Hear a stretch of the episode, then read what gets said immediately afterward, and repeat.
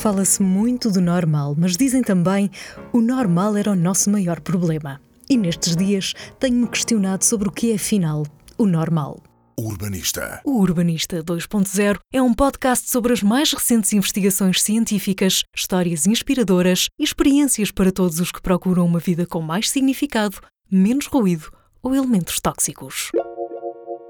A máscara que agora nos esconde parte do rosto passou a ser essencial, para além de uma comunidade que fica ainda mais aliada da comunicação porque não pode ler os lábios ou observar as expressões faciais, todos nós perdemos o sorriso. E sem sorrir ou sem partilharmos um sorriso, não podemos estar bem foi-nos imposto um regresso a casa que, para alguns, foi uma oportunidade para fazer mais devagar.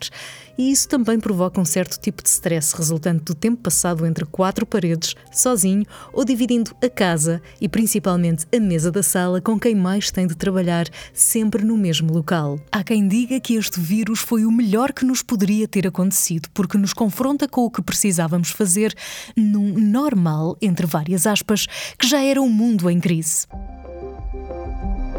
Agora que escondemos o rosto atrás de uma máscara e perdemos parte do que nos caracteriza e que também desinfetamos tudo à nossa passagem, será que o vírus, em vez de nos matar pela doença, vai matar pela cura?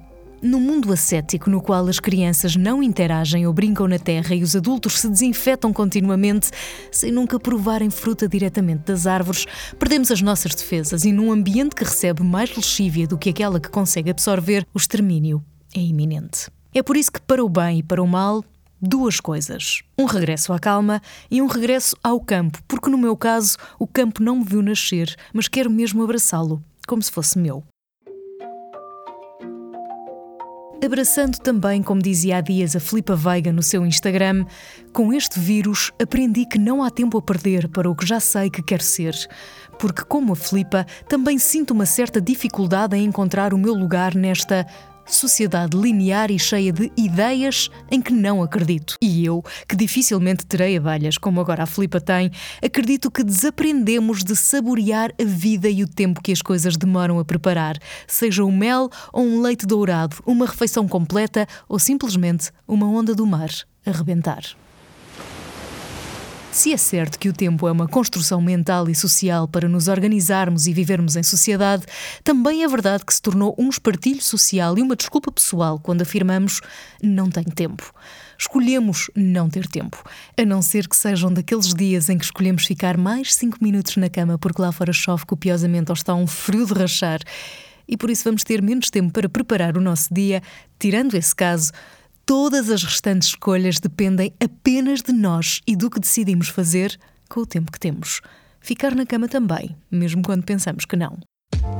E se parece que uns têm tempo para tudo, outros não têm tempo para nada, entre tarefas e responsabilidades que não são as suas, mas que escolheram aceitar.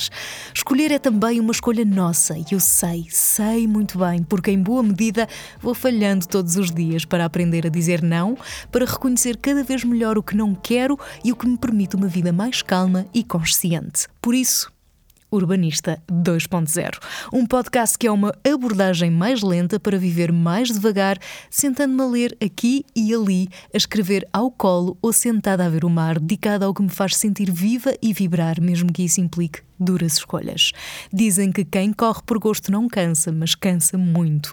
Desgasta menos, porque nos sentimos felizes, mas não chega para alimentar o fogo da paixão, porque um dia, um dia aparentemente igual a todos os outros, o corpo diz não e é então que percebemos que também, quando estamos apaixonados, precisamos dos limites que a palavra tempo nos dá.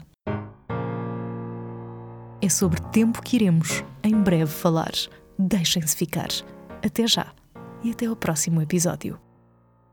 Subscreve o Urbanista 2.0 no iTunes e no Spotify e, por favor, ativa as notificações nas redes sociais, principalmente no Instagram, onde partilho todos os dias alguma coisa para uma vida melhor. Segue-me no Instagram, no Facebook ou no Twitter. Visita o site para mais detalhes sobre o tema desta semana em urbanista.biz.